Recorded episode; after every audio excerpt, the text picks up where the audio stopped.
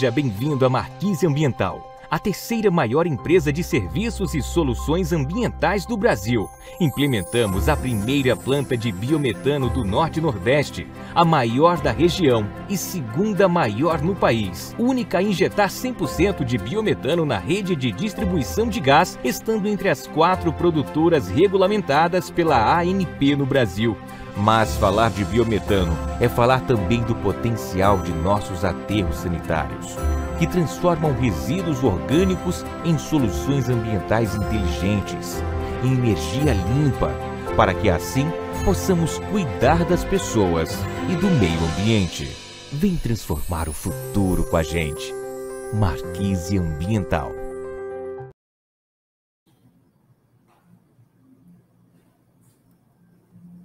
Olá, boa tarde a todos, bem-vindos a mais um programa aqui nos Diálogos da, Trans da Transição, que nessa edição de 2023 tem patrocínio master da Petrobras e do Governo Federal e patrocínio do escritório Matos Filho e dos grupos Ultra e Marquise. Sou Gustavo Galdardi a gente está aqui agora para uma conversa com o Marcelo Mendonça, que é diretor da ABGás, a entidade que representa as distribuidoras de gás, para a gente falar um pouquinho também sobre como que a transição energética afeta e o que esse segmento de distribuição tem a colaborar também para esse fenômeno necessário né, na nossa economia e no mundo. E a distribuição é justamente o elo que leva o gás na ponta e que desenvolve a infraestrutura para o atendimento aos clientes. Então, a gente precisa também entender como que esse elo da nossa cadeia de gás, da nossa cadeia de gás natural, está é, tá se posicionando nesse debate. Boa tarde, Marcelo, tudo bem? Tudo bem, Gustavo. Boa tarde. Obrigado pelo convite de estar participando do Diálogos da Transição.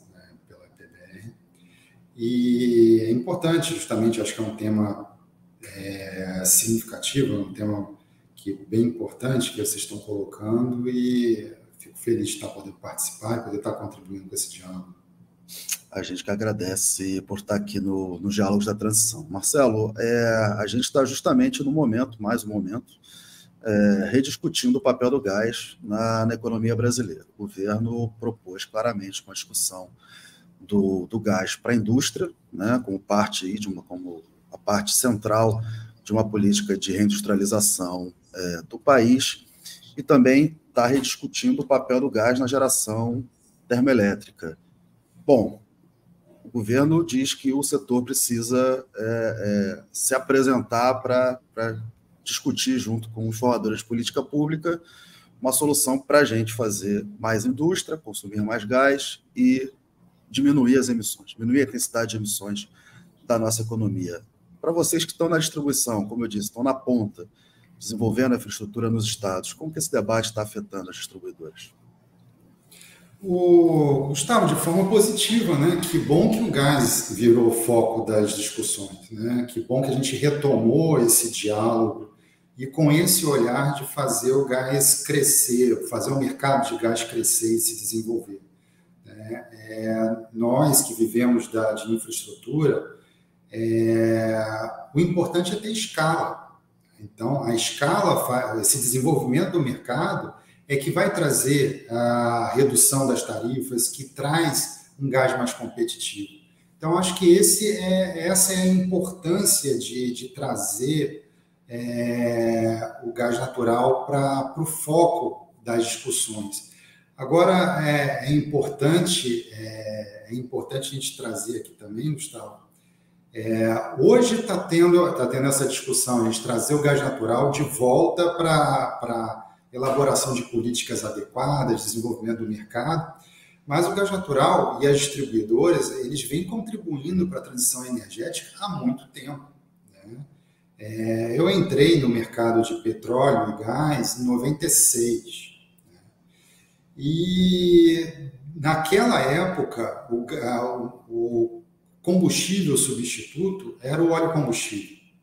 E, e, o gás natural era muito pouco utilizado ainda. A infraestrutura que tinha disponível não é a infraestrutura que a gente tem hoje. A gente não tinha os gasodutos de transporte integrados como eles são, uma malha de transporte é, que podia comunicar entre as fontes Hoje nós temos uma diversificação muito grande dessas fontes. Né? Então, terminais GNL, unidades de produção onshore e offshore, com essa infraestrutura se comunicando. Então, a importância de ter esse desenvolvimento do mercado está aí. Então, desde 96, a gente vem trabalhando, né, que eu estou trabalhando nessa desenvolvimento do mercado, mas, é, é, né, a, mas o gás natural ele já está aí há muito mais tempo. É, mas a gente teve, num primeiro momento, a substituição de, de óleo combustível. Né? Então, isso já propiciou é, uma redução das emissões, da pegada de carbono.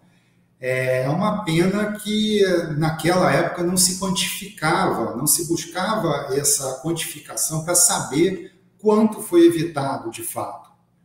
É, não existia um mercado de carbono naquela época. É, houve uma tentativa de, de, em torno de 2007, 2008, tinha uma elaboração do mercado de carbono que acabou por questões econômicas foi é, acabou sendo recuando, é, mas é, não tinha isso. Mas as distribuidoras elas fizeram esse esse trabalho né, de intensificar na criação de infraestrutura. Hoje nós temos, por exemplo, mais de 3 mil, é, mais de 3 mil indústrias já ligadas, mais de 1.700 postos de GNV. É, tudo isso a, contribuiu para a redução da pegada de carbono. É, então, é, é, um trabalho é, intenso que as distribuidoras têm feito, é, de aumento da infraestrutura, de universalização do consumo. E é esse ponto, a gente, como a, como a gente é, distribui um combustível é, que, comparativamente aos, aos combustíveis substitutos, ele reduz a pegada de carbono, é muito importante esse trabalho e esse empenho que as distribuidoras têm realizado. Marcelo, você citou a questão dos postos de GNV. É, a gente tem visto alguns estados, o Paraná tem um, tem um projeto é, bem estruturado para isso, é, aqui, aqui, no Rio de Janeiro também isso está sendo discutido, mas nós temos hoje mercados de distribuição que são bem servidos de postos de GNV, que têm infraestrutura de transporte, são atendidos é, é, pelas distribuidoras e não necessariamente ainda o GNV ele, ele, ele vem como um, um combustível competitivo para deslocar o diesel, né? que tem, de fato, um ganho ambiental muito expressivo, quando a gente fala da, comparativamente o óleo diesel com, com o gás natural. O que está faltando para ampliar essa alternativa, criar essas novas rotas de, de gás natural? O Gustavo, a pergunta muito apropriada, né? E assim, o mercado ele tem acontecendo, ele vem, ele vem acontecendo. É, hoje nós temos mais de mil veículos a, a gás natural, veículos pesados circulando no mercado. É, a questão, quando a gente, como a gente está discutindo compromissos ambientais, né, redução da pegada de carbono, é importante é, verificar qual é a dinâmica que a gente quer, quer dar nesse mercado, qual é a, a aceleração que nós desejamos dar a esse mercado para que ele possa realmente desenvolver no curto prazo. Né? Então, é, essa é a discussão no momento. Que o mercado de, de veículos pesados a gás vai acontecer, não tem a menor dúvida. É, só para, só assim, hoje, quando a gente fala de GNV, hoje o mercado ele está muito baseado, nossa infraestrutura é muito baseada em veículos leves. Tá? Então, como eu citei aqui, nós temos 1.700 postos por exemplo, é, hoje já, já ligados. É, quando a gente compara com o mercado, mercado americano, nos Estados Unidos, é, que só abastece o mercado de veículos pesados, são cerca de 900 postos. Então, hoje, nós já temos uma infraestrutura, aproveitando essa infraestrutura que foi criada para, para veículos leves, Hoje a gente já teria uma infraestrutura de abastecimento inicial é, considerável, superior ao mercado americano. É, quando a gente compara dados de economia, toda vez que a gente compara a economia americana com a economia brasileira, a gente tem um dado de 10 para 1. Né? A economia americana é sempre 10 vezes maior que a nossa. No caso de postos de abastecimento de GNV, isso não acontece. Né? Desses 1.700 postos que já, que já estão ligados, é, nós, pela BGAS, junto com as distribuidoras, nós realizamos um estudo de mapeamento desses postos e detectamos que 25% desses postos já estão nas principais rodovias brasileiras. Então, a, é, promovendo essa, a criação desses corredores logísticos. Lógico que a gente precisa fechar essa malha para que a gente possa tá, ter o caminhão circulando de norte a sul do país. Mas é justamente isso que é, a gente tem conversado, tem desenvolvendo, tem, tem desenvolvido esse, a, a criação desses corredores, e é justamente essa conversa que a gente está tendo com o governo federal também e com os governos estaduais. Né? Então, possibilitar a criação a, dessa, dessa rota. Né? Quando a gente está falando de substituição, a para a gente falar em grandes números, né? Você vê como ah, eu, eu sou apaixonado por esse tema e porque eu acho que dá para construir algo muito positivo para a sociedade, Gustavo. Uhum. Quando a gente está falando hoje de, é, da matriz energética, o, a, o segmento de transporte representa um terço dessa matriz. Né? Então, hoje, a demanda de energia ela está um terço é, um terço no segmento de transporte. E é uma matriz poluída. É uma matriz. Hoje, o nosso, o nosso modal é um modal rodoviário, né, que utiliza as carretas e que utiliza diesel. Então, a substituição hoje, né, dentro dessa matriz energética, 40, dessa matriz de transporte, 44% é diesel. Uhum. Então, você entrar com gás natural permitindo a substituição desse diesel, traz um benefício social muito importante, e é a redução da, da pegada de carbono. Né? É, e olha só como a gente pode explorar essa, essa condição. Hoje o Brasil importa cerca de 23% do, do diesel que chega para o Brasil é importado. Se a gente cria uma política pública para substituir esse diesel importado, reduzindo a exposição a, a preço internacional, é, colocando o gás natural na, na, na, como o gás natural e o biometano também, que pode estar tá contribuindo nessa, nessa redução das emissões. Uhum. Se eu entro com, com gás nesse, nesse sentido, eu consigo reduzir as emissões e, e substituindo esse diesel importado e convertendo para gás, eu chego a 30 milhões de metros cúbicos dia. 30 milhões de metros cúbicos, metros cúbicos dia seria equivalente hoje ao mercado industrial brasileiro. E como eu te falei, hoje, como o gás natural é infraestrutura, onde você precisa, é, para ligar os pontos, você precisa estar tá construindo rede de transporte, rede de distribuição, todo esse consumo ele ajuda na modicidade tarifária. Então, a gente. É, é, por isso que o programa, a tua pergunta inicial, né, que tratava do, do programa de governo, por isso que o programa o Gás para Empregar e esse olhar que o governo está dando é muito importante.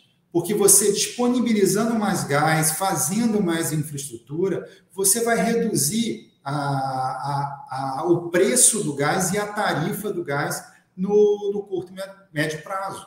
Então, acho que é uhum. importante ter essa, esse olhar para o mercado de trazer novos investimentos, ampliar a infraestrutura, desenvolver novos mercados, ampliando a utilização do gás. Esse é o caminho para a gente desenvolver o mercado. É, Marcelo, você me fez pensar o seguinte: a gente é, fez uma ampliação, alguma ampliação recente da infraestrutura de gás, temos alguns terminais de GNL, o de Sergipe já operando, ancorados nos contratos de geração termoelétrica. Né? Temos um caso também no, no Pará, temos um em, em Santa Catarina em desenvolvimento. É, você acha que essa, e agora você citou essa questão do, do, dos 30 milhões de metros cúbicos. Essa demanda do transporte, a demanda, a demanda da indústria, é, vão ser as novas âncoras do gás? A, a, a âncora termoelétrica, isso vai sair do planejamento? O Gustavo, é, é, a gente sempre tem essa, essa visão que os mercados eles concorrem entre si. Né? Então, ah, se eu tiver é, se eu tiver gás para termoelétrica, não tem gás para industrial. Se eu tiver gás para industrial, não tem para não tem para o GNV. É, é, às vezes tem que mudar esse olhar.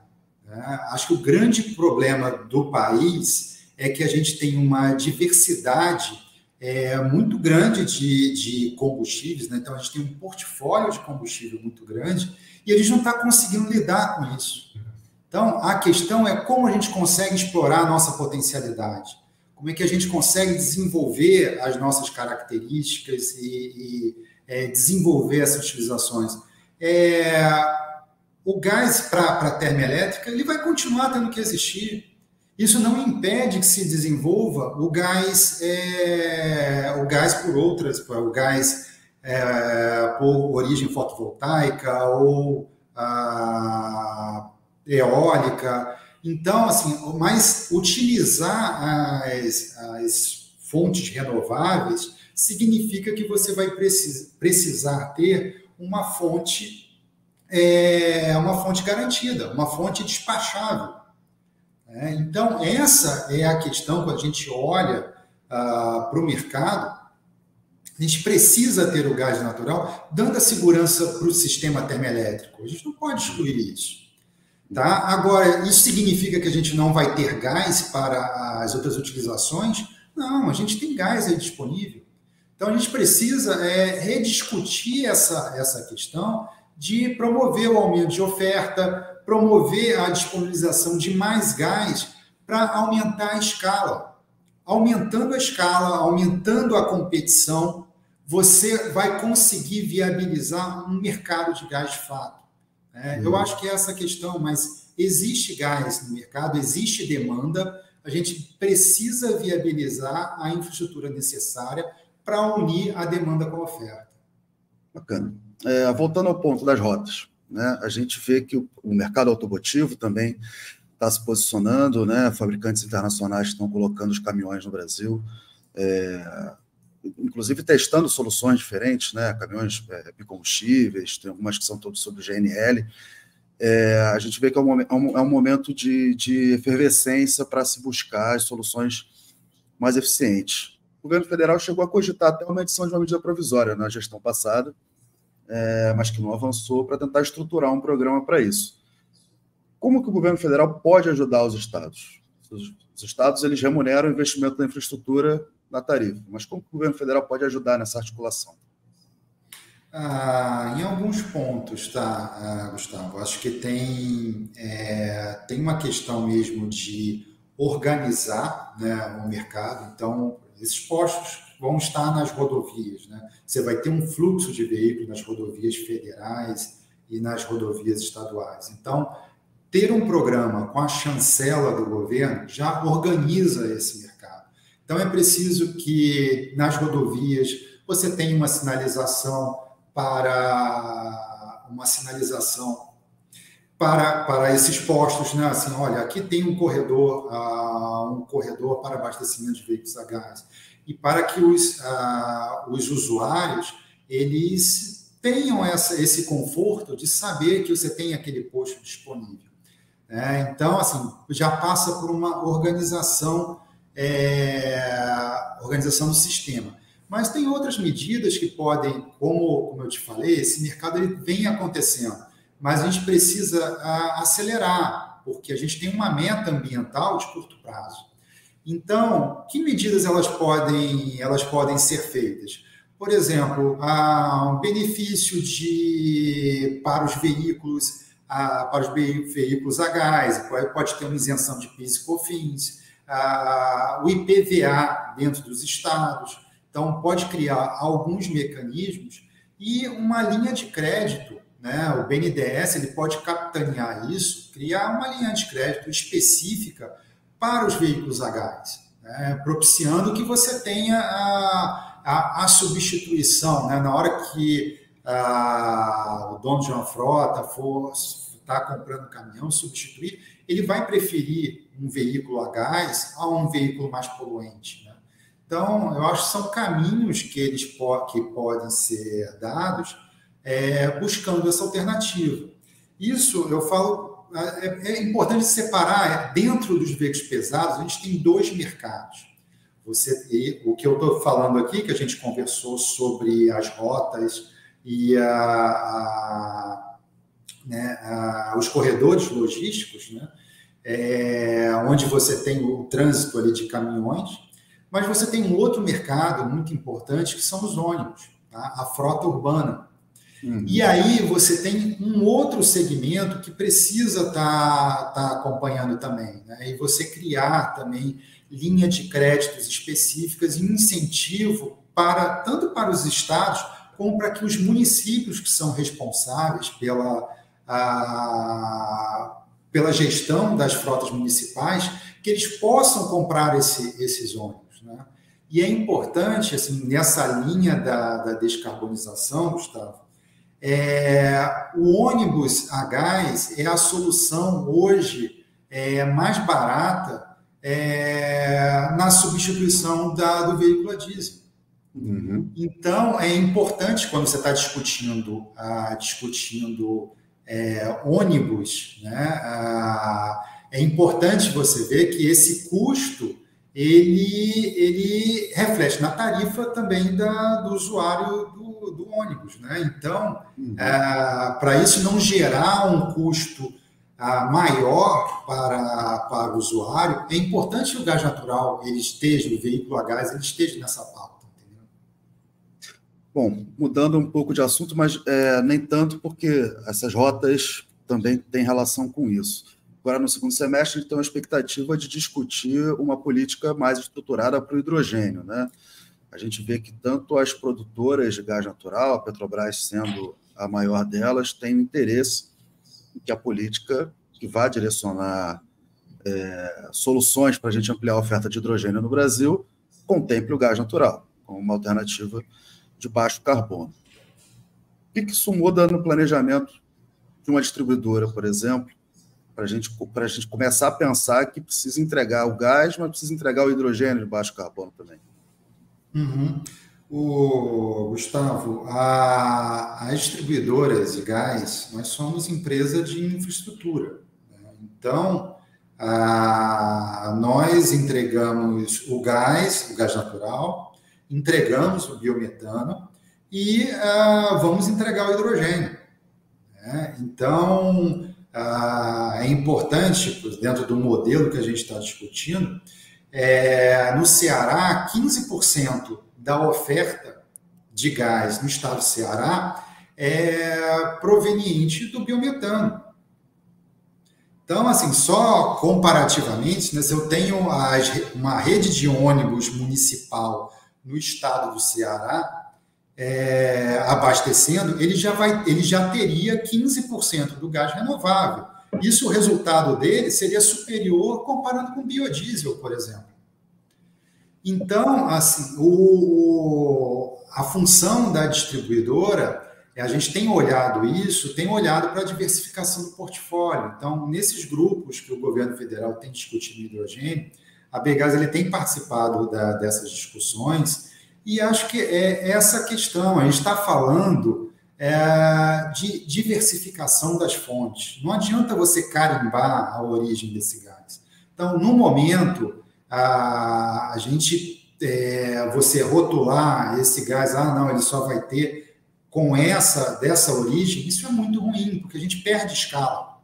Uhum. Se a gente consegue aumentar a escala, usar o gás natural, usar outras fontes para geração de hidrogênio, isso pode ser benéfico para, para um programa como um todo, entendeu? A própria Europa tem olhado o programa dela de hidrogênio com outros olhos e trazendo o gás natural para dentro.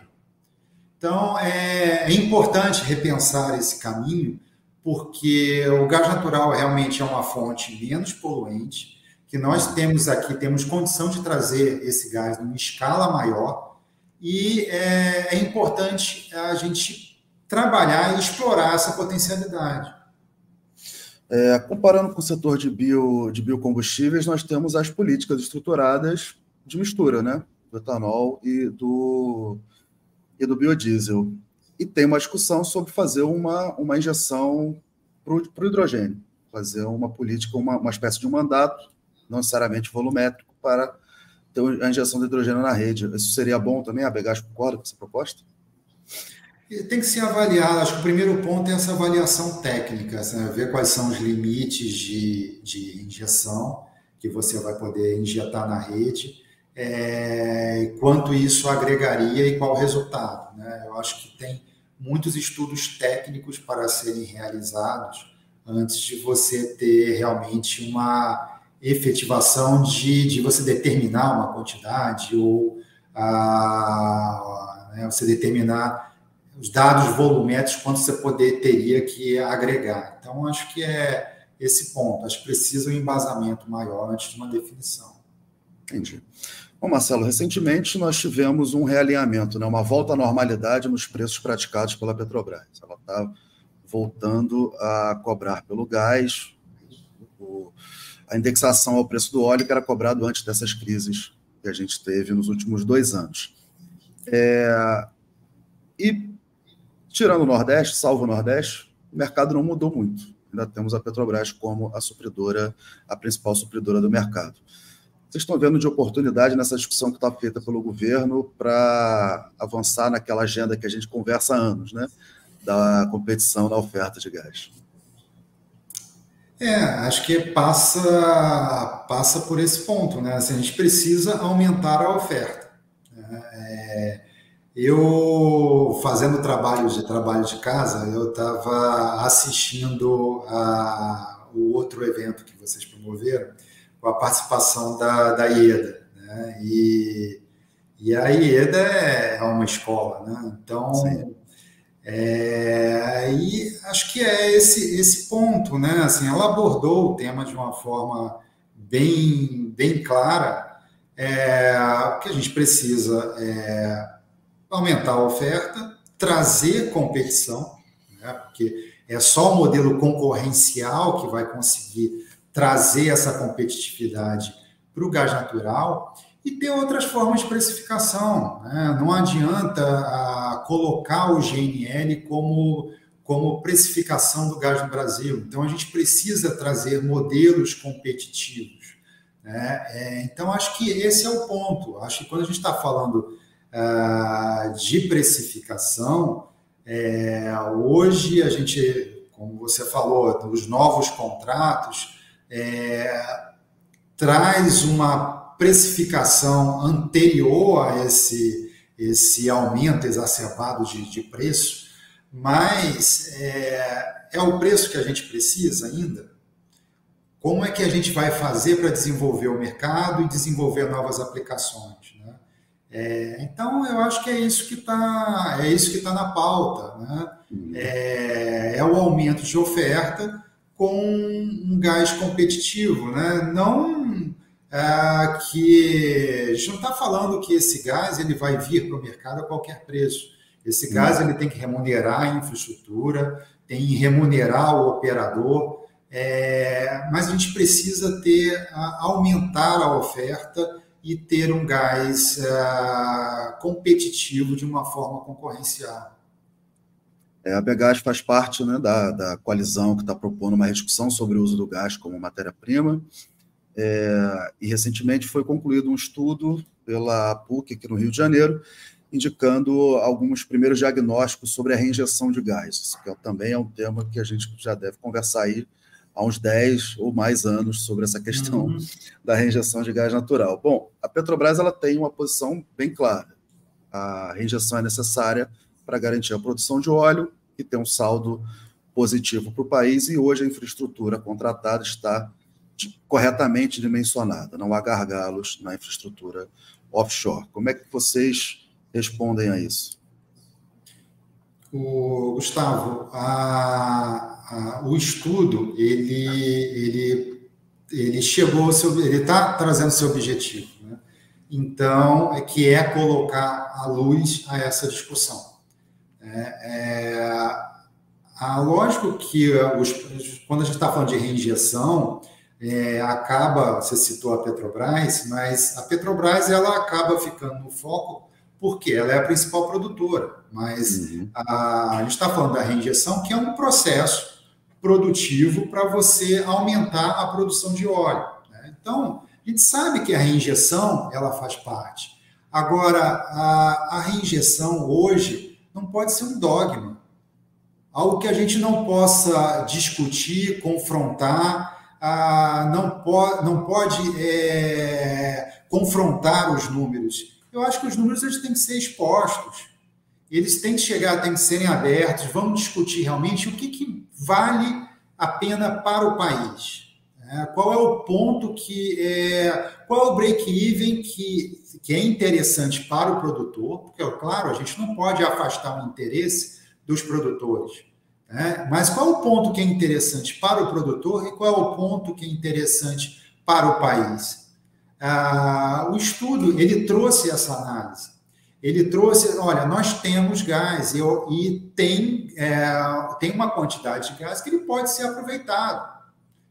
Então, acho que é essa a questão. Né? É, é, e esse é o olhar que o governo está tá buscando dar. Né? Ah, claro, eu, eu ah, entendo o posicionamento da, das empresas, é, que é o melhor hoje para a operação dela. Agora, o que, que precisa para viabilizar para que esse processo de extração do gás e, e levar o gás para o mercado seja mais atrativo que a reinjeção.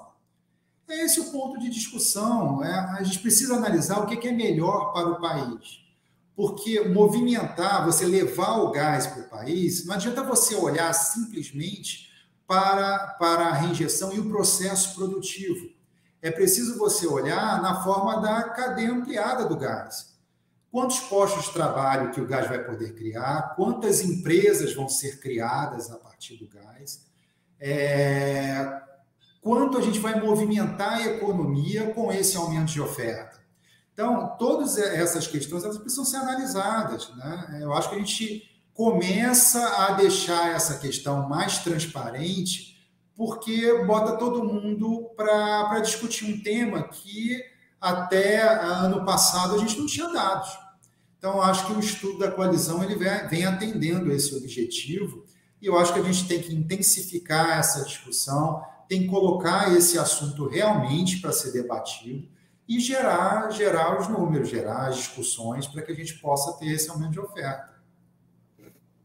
Marcelo, você falou também sobre a questão da precificação do gás. É, existe hoje uma, uma proposta consolidada para que nesse programa de oferta de gás que o governo está tentando colocar de pé, está prometendo criar para a segunda metade dessa década, ter uma indexação diferente para o gás, indexar o produto, indexar a uma determinada determinado setor ou algo do tipo? Não, isso eu não tenho, não tenho conhecimento, Gustavo. É, essa discussão, é, acho que tem, é uma avaliação do governo, é, mas eu acredito que é, ter uma indexação, algo acho que não seja o caminho que o governo esteja adotando, mas é, essa é uma discussão é, lá interna, não tenho nenhum dado, nenhum conhecimento sobre isso. Essa, essa proposta que a Petrobras está colocando novamente, a gente acaba voltando para a Petrobras porque ela é a, a supridora majoritária, a operadora da infraestrutura trabalhar com as indexações ao petróleo e ao Henry Hub, isso tem ajudado também a, a, na estratégia das distribuidoras, na contratação desse gás? Sim, a gente tem, é, tem algumas distribuidoras adotaram uma estratégia já diferenciada, indexaram também ao Henry Hub, é, tem um percentual indexado ao Brent, é, mas o mais importante não é nesse caso, né? não é nem a mudança do indexador, é a mudança do P0. É, na hora que a gente está trazendo a, a, esse valor da indexação ao Brent, você está mudando o preço inicial da molécula. É, é, esse é o ganho realmente que a gente vai ter. Agora, a, o Enhub ou o Brent, isso pode ter uma resposta, vai depender de uma resposta ah, diferente no passado. Aí cada um, a gente, justamente a gente está discutindo isso é, em função do mercado, cada um vai ter sua opção na hora de escolher sua, sua indexação. É, eu acho que isso faz parte. O importante realmente é você ter alternativas né? É, e empresas diferentes fornecendo a um P0 diferente. Né? Então, acho que essa, esse é o ponto que a gente precisa ter, criar oportunidades para você ter opções de contratação. Acho que esse é o caminho para gente, a gente ter é, e diversificar o portfólio. A, a, em função de novos ofertantes. Né? Você citou a, a, né, a questão do Nordeste, é, você citou a questão do Nordeste, eu queria que todas as distribuidoras tivessem a mesma opção que a Bahia Gás, ter a possibilidade de, de montar um portfólio com ah, oito ofertantes. É, mas essa não é uma, não é uma situação para o Brasil inteiro. Então é isso que a gente precisa precisa desenvolver, né? aumentar a diversificação, aumentar a oferta, aumentar a entrada de novos ofertantes para que a gente tenha a possibilidade de comprar gás de diversificando, né? Mas é muito bom ter também a Petrobras de volta ofertando, participando de é, participando das chamadas públicas, porque a Petrobras ainda é a, a maior produtora de gás, então é, é muito importante para dar esse equilíbrio ao sistema. É isso. Temos uma agenda cheia pela frente, está só começando, né? Muito. Exato. Marcelo, obrigado por estar com a gente aqui no Diálogos da Transição. A gente está fazendo essa série essa semana focada no gás e teremos mais semanas também pela frente, olhando as outras fontes, justamente essa questão que você comentou, como que a gente lida com tanta fonte de energia aqui no Brasil, como que a gente desenha as políticas públicas para isso. Obrigado, Marcelo. Tá ok. Eu que agradeço, Gustavo, muito obrigado por estar participando aí com vocês. E como você falou, a gente tem a agenda 2023 e a agenda 2024, uma agenda bem cheia e a gente está empenhado aí no desenvolvimento dessa agenda bom? Tá. Muito obrigado. Obrigado, pessoal. Você que assistiu a gente aí também, muito obrigado pela sua audiência. Um abraço.